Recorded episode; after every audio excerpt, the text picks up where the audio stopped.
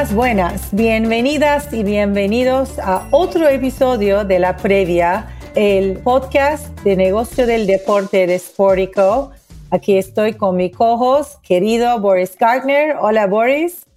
Hola Alda, ¿cómo estás? Semana bastante eh, agitada, ¿no? Eh, sacamos episodio extra al final de la semana pasada, estuviste en Barcelona, ¿no? Varios temas. Sí, viaje como fue un flash, un viaje flash y muy interesante que me encantaría a lo mejor hablar un poquito, pero tenemos muchos temas para hablar esta semana. ¿Qué te parece? ¿Qué son los temas que vos estás eh, pensando que o leíste o dijiste, este es lo que tenemos que hablar esta semana? Pues como dices, varias cosas, pero el primero que, que yo creo que vale la pena dar un State of the Union en el tema de la venta del el Manchester United, ¿no? Bastante hablado, se ha escrito mucho, hubo un soft deadline el, el viernes para las ofertas, entonces ese es uno de los temas que, que, creo que vale la pena repasar. ¿Tú qué tienes? Yo leí un artículo que escribió mi compañero Evan Nove Williams sobre DraftKings, que también es un tema que me parece, más que nada en Estados Unidos, es súper importante porque si un compañía como DraftKings, DraftKings está eh, achicando su negocio, ¿qué tipo de impacto ese puede dar en el mundo de deportes? Estamos hablando de sponsoreados y también um, betting. Sí, eso me parece que vale la pena hablar aunque no conozco mucho el tema de betting, no tan como Evan, me encantaría que hablamos un poco y quiero escuchar tu punto de vista, como siempre, eh, sobre el tema.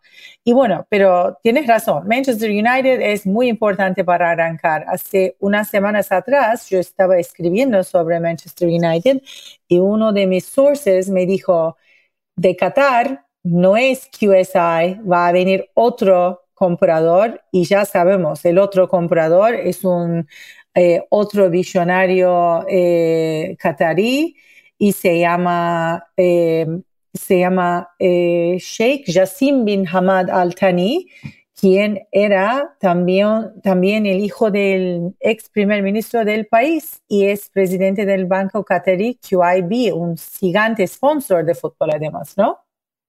Sí, yo, yo yo creo que hay varias cosas aquí con el tema de la venta de Manchester United y lo hemos hablado en, en otros episodios de la actividad tan amplia que, que, hay en este momento y que llevan los últimos año y medio, dos años en la compra y venta de, de equipos profesionales alrededor del mundo. Eh, Manchester United yo creo que es el, el crown jewel, no pun intended, eh, del fútbol a nivel mundial. Eh, no solo por lo que implica la marca, eh, la historia que tiene, sino la oportunidad comercial que tiene. Em, así habíamos visto que con el Chelsea y los rumores que hay con Tottenham de, valores de venta, una venta del de United seguro que deja cualquier proyección o venta que ha habido en otros equipos eh, tirada y muy lejos, porque definitivamente esto no es, este es uno de estos assets que de pronto están en el mercado una vez cada 20 años, 25 años, y, y no hay duda que la cantidad de, de, interesados en poder quedarse con, con esta joya es muy alta. Eh, yo lo que he oído y creo que ha estado en, el, en lo que se ha escrito, si todavía no tienen muy claro los dueños, los hermanos Glazers, si lo que quieren es una venta parcial, alguien que capitalice eh, y empezar a, eh, ellos a, sacar un poco del capital invertido, o si hay una venta total eh, del 100% del, del, equipo. Yo creo que un poco en lo que se ha reportado de este, de este, soft deadline que hubo el viernes de interés, pues vemos hacia dónde está yendo, ¿no? Hay, más un interés de, full control por parte de algunos interesados pero como hemos hablado también con los valores que las valoraciones que están teniendo estos equipos eh, llegan ya a cierto nivel tan alto que los eh, individuos específicos que pueden adquirirlo pues se va reduciendo mucho y ahí tendrán que abrir un poco más el, el, el enfoque a fondos de inversión o, o, a grupos que se puedan asociar, ¿no? Eh, ahora, desde el punto de vista político, eh, que llegue Qatar a comprar el crown jewel del fútbol, eh, por más de que no esté, entre comillas, relacionado a QSI y, los dueños del PSG, pues al final de cuentas hay una relación muy cercana entre todos ellos. Entonces, eh, que si no es el mismo Shell Entity el dueño, ok, pero pues que si hay una, hay una alineación entre los intereses de, todos estos grupos independientes, entre comillas, otra vez independientes en Qatar, seguro sí. Eh, y tienes a una persona como Nasser Al-Khelafi, eh, que maneja el PSG, que maneja el European Club Association y ahora otro grupo de Qatar potencialmente teniendo Manchester United, ya se empieza a controlar yo creo que mucho los intereses en, en, un grupo. Entonces va a ser muy interesante qué pasa con esto. Hace un par de semanas la UEFA salió a expresar su preocupación por los grupos que están eh, teniendo varios equipos eh, de diferentes ligas. Eh, esto va a ser muy interesante, no solo por, por la parte del negocio y en dónde termina la venta, sino también por las implicaciones políticas de, digamos, de, de otra vez de otro grupo de Qatar comprando potencialmente el Manchester United, ¿no? Sí, de hecho, el primer, artículo que yo escribí sobre ese tema, Simon Chadwick, el profesor de Schema Business School, quien es un experto en el tema Qatar, me dijo, no hay manera que hay un grupo que va a salir de, de Qatar y comprar Manchester United sin el blessing del Estado de Qatar. Como dijiste, como no hay, ese es otro eh, grupo, no tiene nada que ver. Yo pienso que nadie en el mundo del deporte cree en eso.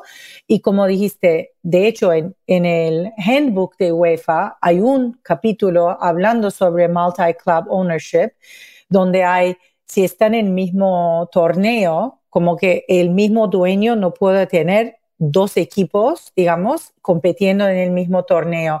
Eso significa que, que si estás en Champions League no puedes ser dueño de Real Madrid, digamos, o estoy haciendo, como digamos, y, y también de Paris Saint Germain, o no puedes ser dueño de Manchester City porque se crea una situación bastante eh, como, como sensitive, es como que es, es una cosa que no pienso que nadie pensaba cuando formaron ligas y competiciones, ¿no? Un dueño, un club, cada uno haciendo su lo que tiene que hacer. Pero también el otro tema es eh, Sir Jim Radcliffe. Él es el, el hijo de, entre comillas, de Manchester, es un visionario también tiene mucha experiencia en, manejar sports properties porque su compañía Ineos es un gran sponsor de, sailing hasta ciclismo y también tiene dos clubes de fútbol. ¿Qué opinas de él? ¿Qué decís en esta competencia? ¿Qué tiene, tiene chance de comprarlo? ¿Tiene el, dinero para comprarlo, decís? Pues depende de qué tan, de qué tan eh, fuera de proporción sea la oferta que venga de Qatar o de cualquier otro grupo. Yo creo que eh, hay, un, hay una dinámica interesante entre, como lo llamas tú, el hijo de Manchester que tiene raíces con el club de toda la vida, de que ha sido bastante vocal eh, sobre cómo se debería manejar el club, versus completamente una venta a otro país, ¿no? Entonces yo creo que ahí va a haber un tema en donde los, eh, supporter groups también van a tener eh, una voz bastante fuerte. Eh, al final, pues, la decisión la tomarán los Glazer y si es un tema netamente financiero, pues ya está. Yo creo que también hay un tema de, legacy que tendrá que tenerse en cuenta. Eh, yo pensaría que si las dos ofertas están más o menos al mismo nivel, por ese patriotismo y esa cercanía de, Radcliffe con el club podría terminar yéndose con él, pero eso es asumiendo que, las ofertas económicas son similares. Como sabes, en, al final de cuentas esto es un negocio y money talks, ¿no?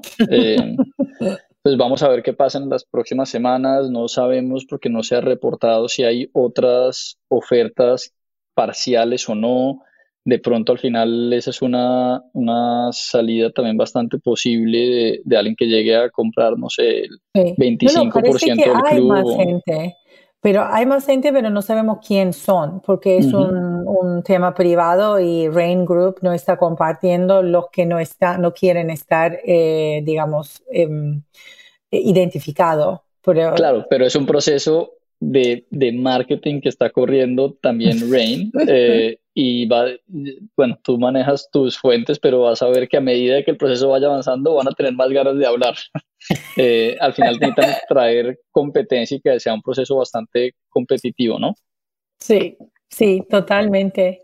Y cuando dijiste Money Talks, me, me, me hice pensar inmediatamente en obviamente el tema de DraftKings, porque al fin de cuentas, Money Talks o Money no habla en ese caso porque DraftKings anunció que continuará reduciendo sus asociaciones con equipos deportivos y ligas.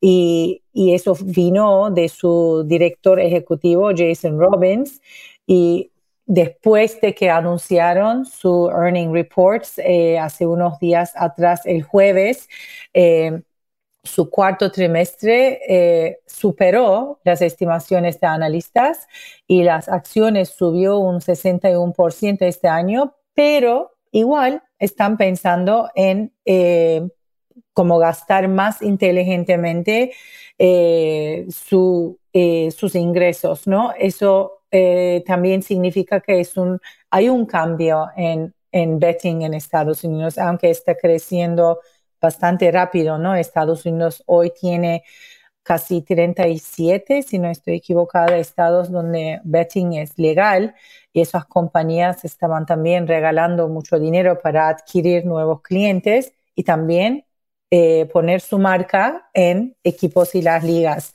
Em, ¿Qué está pasando, en tu opinión, en, dentro de, ese mundo de betting que, que DraftKings decidió como eh, de ir un paso detrás, digamos.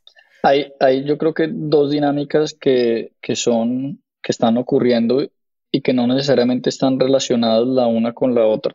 Eh, la primera es que eh, hemos visto que en los últimos 12 meses y específicamente los últimos tres quarters, Wall Street y los inversionistas están dándole mucho más peso a las compañías que están o profitable o in a path to profitability, eh, más allá de crecimiento a lo que llaman eh, a cualquier costo. Esto se ha visto eh, con las compañías de medios y sus estrategias de streaming, en donde cuando Netflix reportó ese, ese quarter, yo creo que fue hace ya tres quarters con, con decrecimiento en sus suscriptores, que el mercado cambió de un día para otro eh, las decisiones que, que está tomando, por ejemplo, empieza como Disney de recortar 5 billones y medio en costos de contenido y, y, dejar de dar guidance sobre el crecimiento de los suscriptores a streaming y enfocarse en ese profitability, todos lo están haciendo y el mercado está respondiendo positivamente,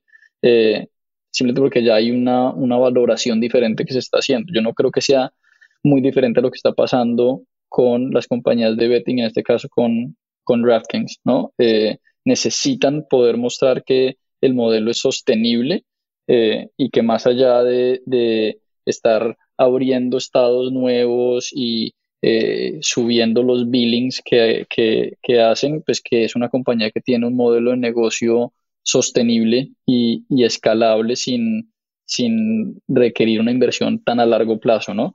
entonces esa es una de las dinámicas que yo veo que está pasando. Y la segunda eh, betting va a seguir creciendo entre más estados vayan abriendo. Todavía falta California, eh, por ejemplo, que es uno que, Un estado gigante.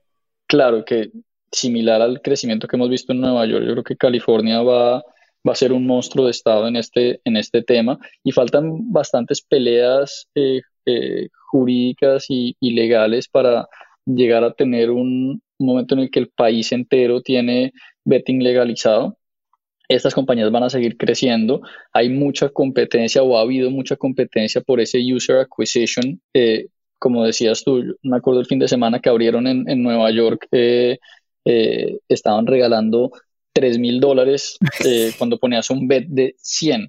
Eh, obviamente ellos tienen sus modelos financieros bastante sofisticados de cuánto es el, el lifetime value de un usuario que, que adquieren y, en eso hacen sus números, pero es, es bastante caro y complicado cuando hay tanta competencia el user acquisition. Ya empezaste a ver eh, hace unos, unos meses las compañías más pequeñas eh, a reducir esos gastos, entonces cuando ya esa competencia que hay dentro del sector por user acquisition va, va desacelerándose, pues tiene sentido que DraftKings, FanDuel, todas estas otras, pues también le bajen un poco el, el, el acelerador a, al, a los gastos, ¿no? Eh, yo creo que tiene sentido, es la siguiente evolución, eh, donde sigues yendo por user acquisition, pero en, en, en una manera que, que, tenga sentido financiero.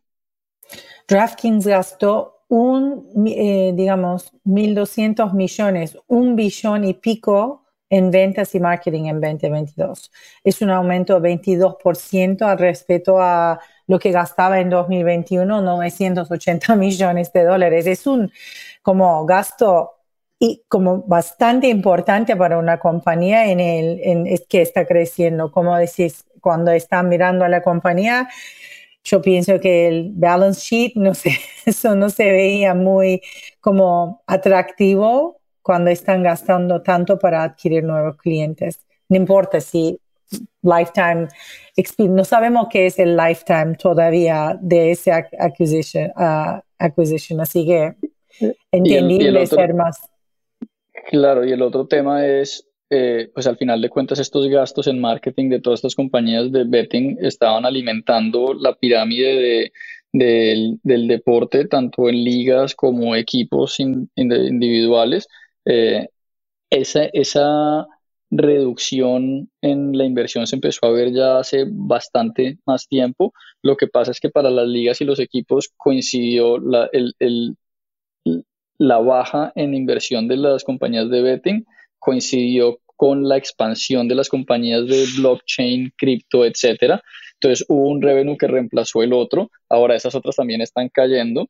Eh, pero en esta industria siempre hay un sector que, que está en, en crecimiento exponencial cuando otros caen. Entonces, al final sí va a afectar la base de sponsors de, las ligas o de los equipos, pero hay otros que van a salir y eso lo vimos hace dos semanas en el, en el Super Bowl cuando ves qué industrias están participando en, comprar estos spots que es un buen proxy para los sectores que digamos están en boom versus, versus los que no están.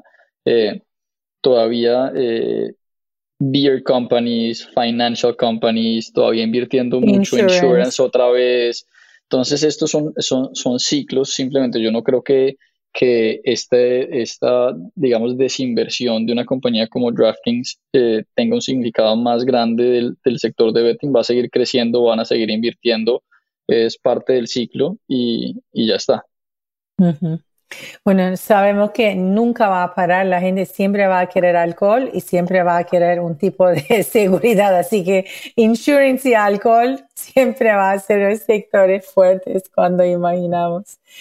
Alda, ¿y por qué no nos cuentas para cerrar eh, un poco de, de, tu viaje a Barcelona? Eh, otra vez hiciste un, un, episodio especial la semana pasada, pero danos dos minutos en eso mientras que cerramos el capítulo. Sí, como no, yo tenía la suerte de que me invitaron a participar con un, un, elenco de periodistas internacionales a la reunión anual de la Liga y, y, los equipos que están participando de su proyecto que se llama la Liga Impulso, es el proyecto de inversión de CVC, de Private Equity Company. Eh, los primeros horas de, de, de, reunión, lo que, me, lo que me pareció muy interesante, que quiero, eh, me impactó, es cómo los equipos tenían tantas ganas de trabajar juntos y crecer y como que me imagino que en on the pitch tienen una competencia y quieren ganar eh, contra uno el otro, pero cuando estaban armando ese proyecto, me parece que están todos unidos y tienen un meta y están trabajando para llegar a, ese meta que es crecer la liga y llevarlo al nivel de Premier League. Después, obviamente, escuchamos sus eh, diferentes equipos, tienen diferentes campañas, diferentes proyectos, y eso sí.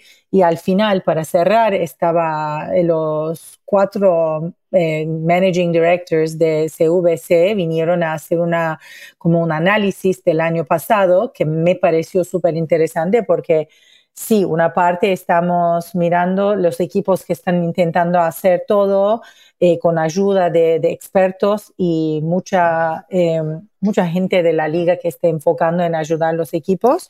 Y después está eh, The Money Man, que quiere poner metas y benchmarks y están mirando a KPIs y están diciendo, está todo bien, chicos, pero hay que trabajar un poco más serio, hay que ser más serio, hay que llegar a ese nivel y, tienen algunos, eh, para mí, planes para que ese proyecto realmente se realice y llegue a donde tiene que ser. Y eso también me pareció muy interesante porque eh, análisis que hicieron muestra que los equipos están haciendo muchas cosas muy importantes todavía es el inicio del proyecto, pero la meta es lo mismo, llegar al nivel de lo Premier porque la liga es en, el pitch mucho más exitoso que los equipos de Premier League. 33 eh, copas internacionales entre los equipos de la liga comparado con 16 o 13 en Premier League.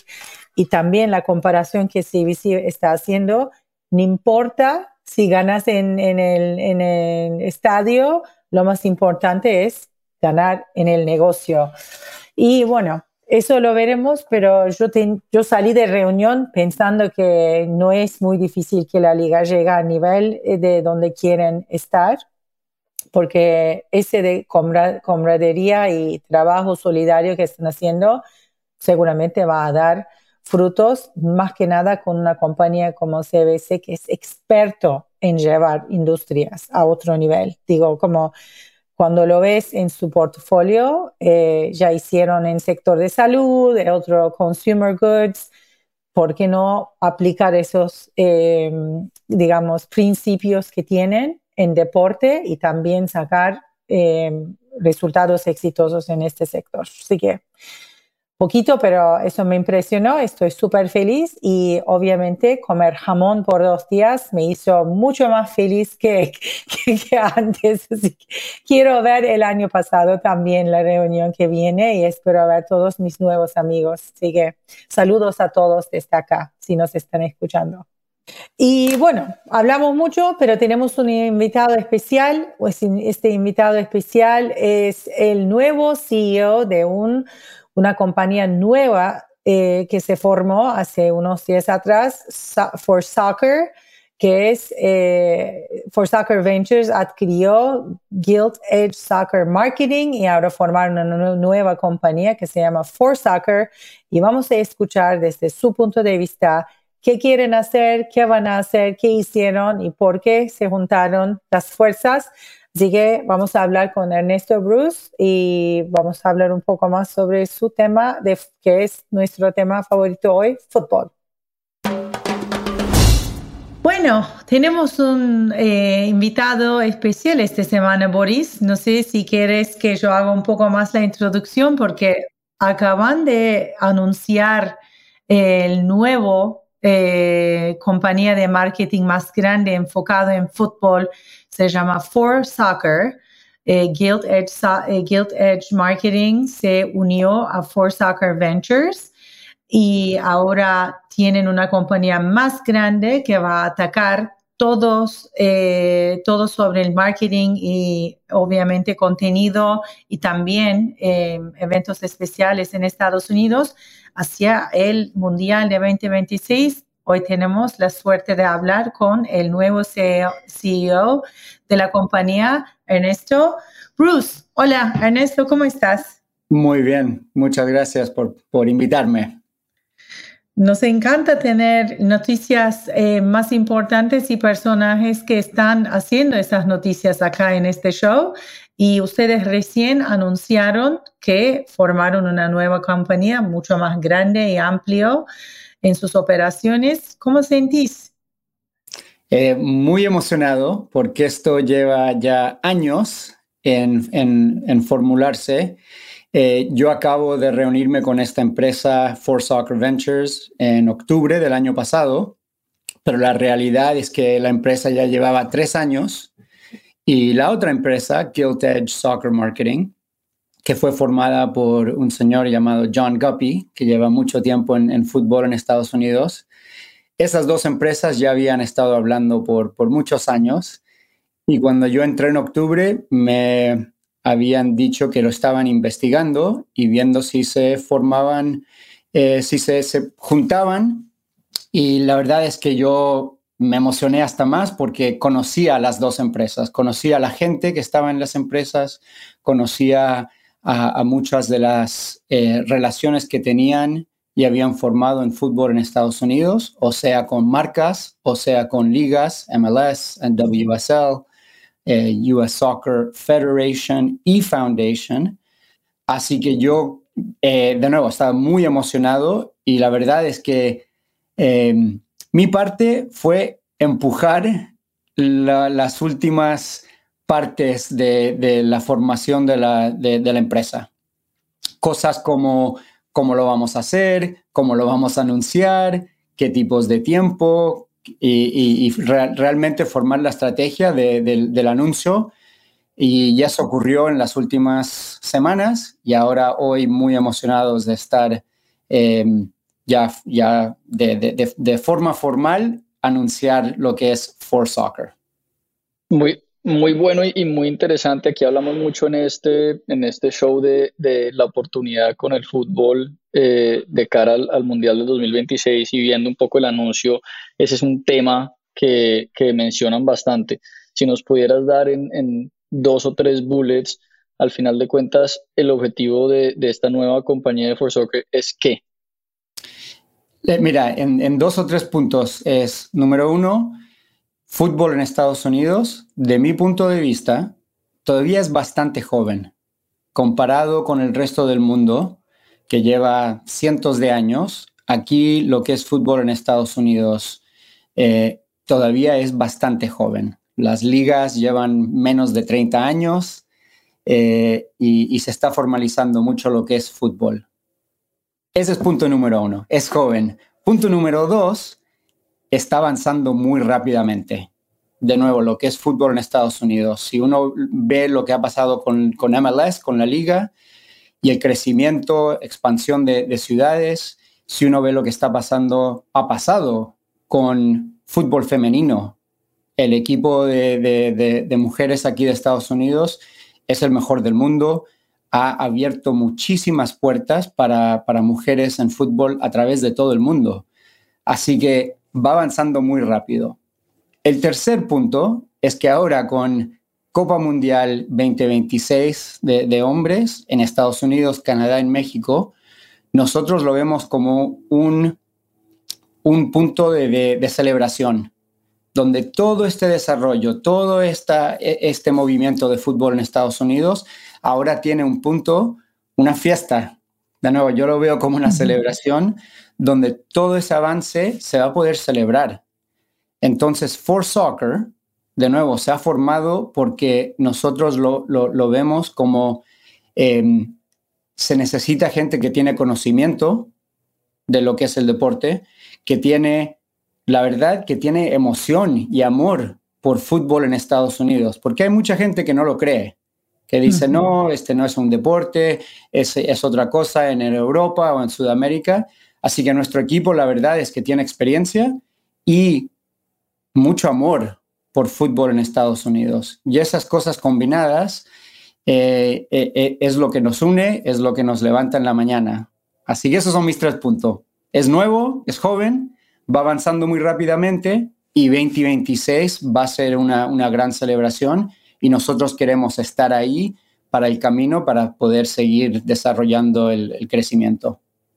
Y muy baja barrera de entrada, ¿no? Como ese es también una ventaja para una compañía, no tener mucha competencia en, el, en este, eh, digamos, sector, como ustedes ya eran los dos que manejaban y ahora están juntos y eso les da una ventaja mucho más grande. Yo, yo, lo, yo, lo, yo lo enfocaría de pronto un poco diferente porque al final de cuentas lo celebro eh, más con mi gorro de, estar en la industria porque necesitamos que haya más compañías y más gente haciendo más cosas por crecer el fútbol acá.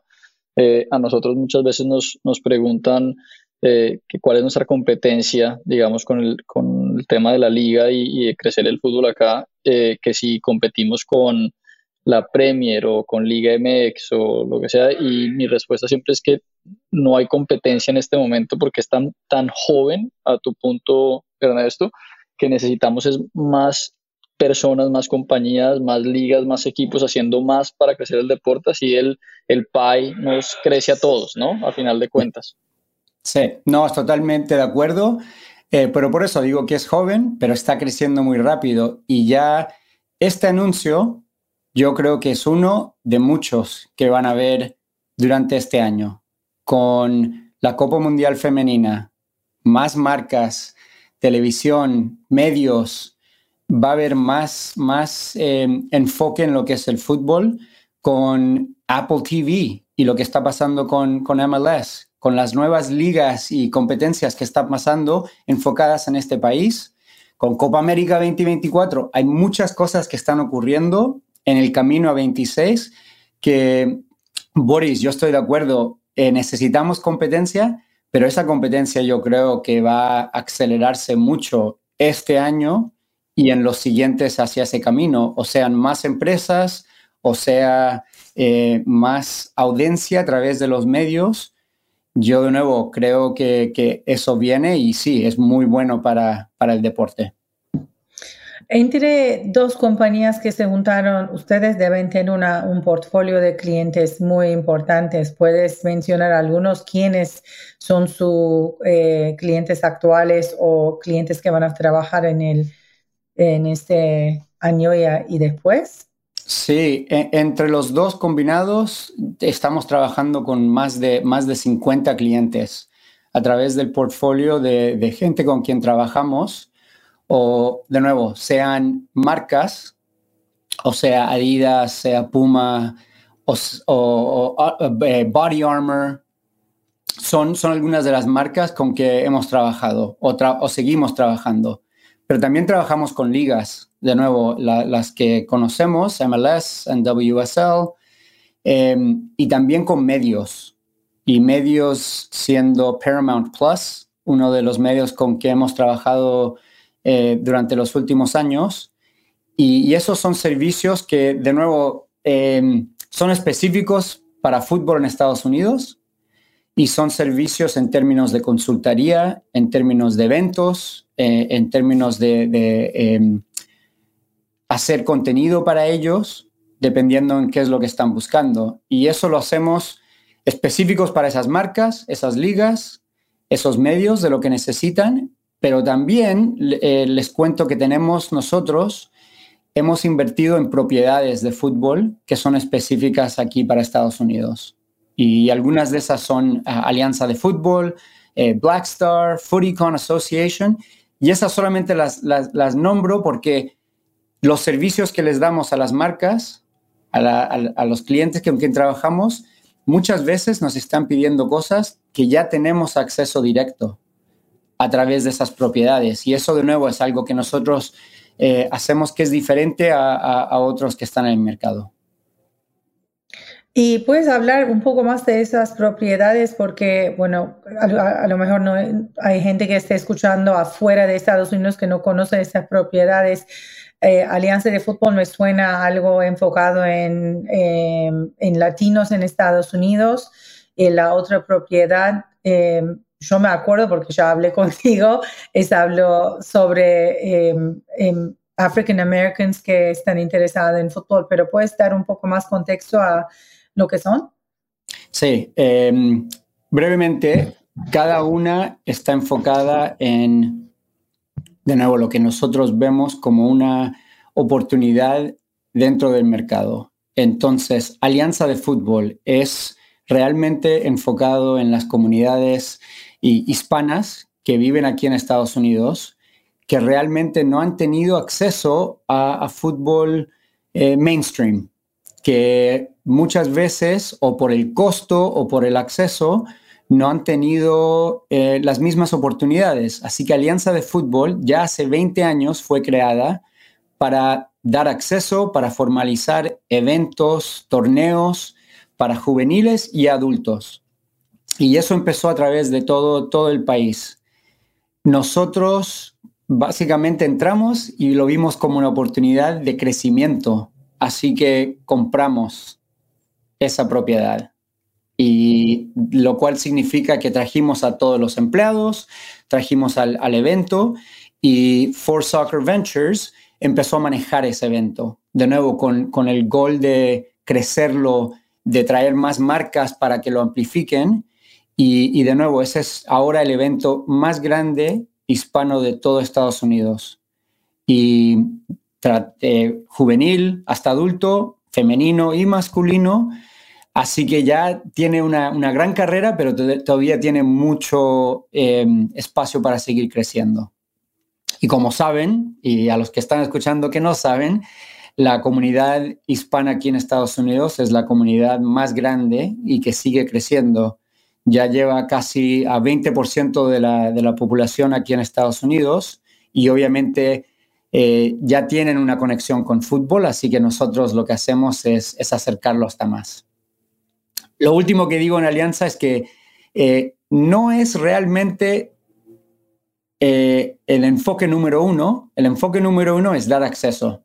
Pero uno de los resultados es que muchos de los jugadores que han eh, jugado en Alianza, que han tenido la experiencia, a través de scouting han ido a universidades, han ido a, a equipos en la Liga MX, han ido a, equipos de, Major League Soccer, han tenido oportunidades con la selección de fútbol o mexicana o Estados Unidos.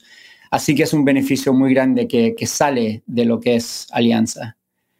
Blackstar es parecido, pero es enfocado en, en Black communities y solamente lleva un año en existencia y ahora mismo está en cuatro ciudades a través de, Estados Unidos, pero de nuevo con la oportunidad de crecer, porque hay muchas comunidades que no tienen acceso al, fútbol eh, común, regular que tiene el resto del país. Así que nosotros estamos em, haciendo diferentes eventos, de nuevo juvenil hasta adulto, para, para dar acceso a fútbol.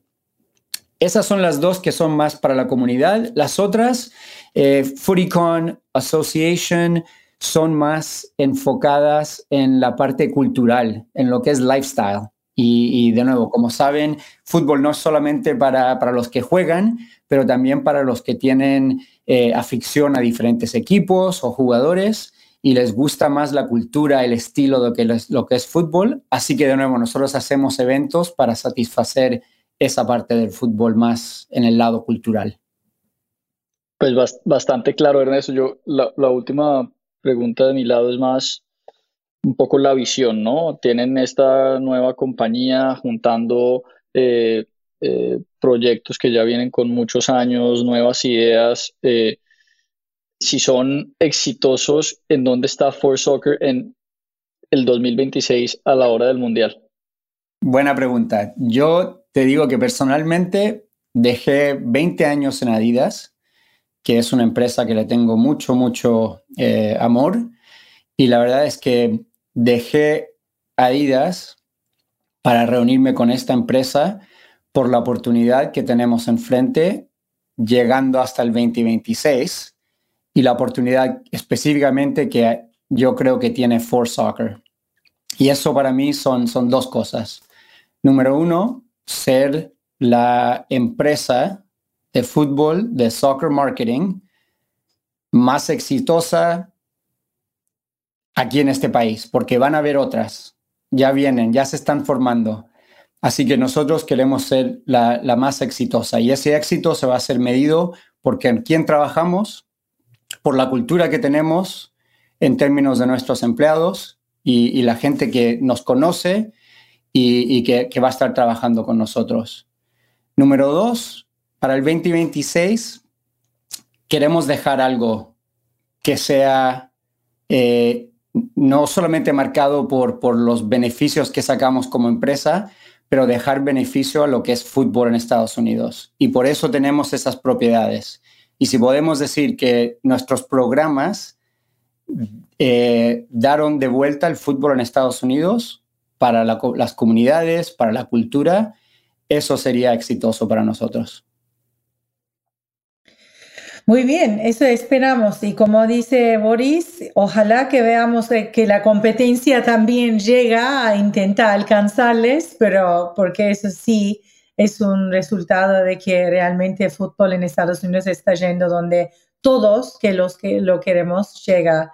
Muchísimas gracias por estar con nosotros. Fue un placer conocerte mucho más de cerca y bueno, manténganos en tanto de las cosas que van a seguir haciendo con la nueva compañía. Y bueno, como nosotros también vamos a seguir eh, sus paso y paso crecimiento en, eh, en, Estados Unidos. Así que agradecemos mucho. Muy bien, muchas gracias a ustedes también y están más de invitados a atender este año a cualquiera de los eventos que, que ponemos, o sea, Alianza, Black Star Association, son eventos muy, muy entretenidos. Así que cuando ya eh, lancemos los eventos en las diferentes ciudades, están invitados. Ernesto, muchas gracias y mucha suerte. Muchas gracias. Buenísimo, Boris, fue un, episodio bastante interesante. Hablamos entre nosotros de los temas más importantes de la semana. También tuvimos una eh, entrevista interesante con Ernesto. Y bueno, me parece que hay que terminar ese episodio y decir a nuestros eh, seguidores que este es el programa, este es el podcast en español de Sportico sobre eh, negocio del deporte y hacemos siempre, como decís, contexto, análisis y, y tener invitados interesantes que nos pueden ayudar en pensar y hablar sobre los temas. Así que espero que vernos en dos semanas en el otro episodio de eh, la previa con más invitados, más análisis de temas que, nos tienen a todos ahorita pensando en el futuro de, la industria del deporte. Así que bueno, nos vemos en dos semanas. Gracias, Asla. Gracias a ti. Hasta luego. Chao.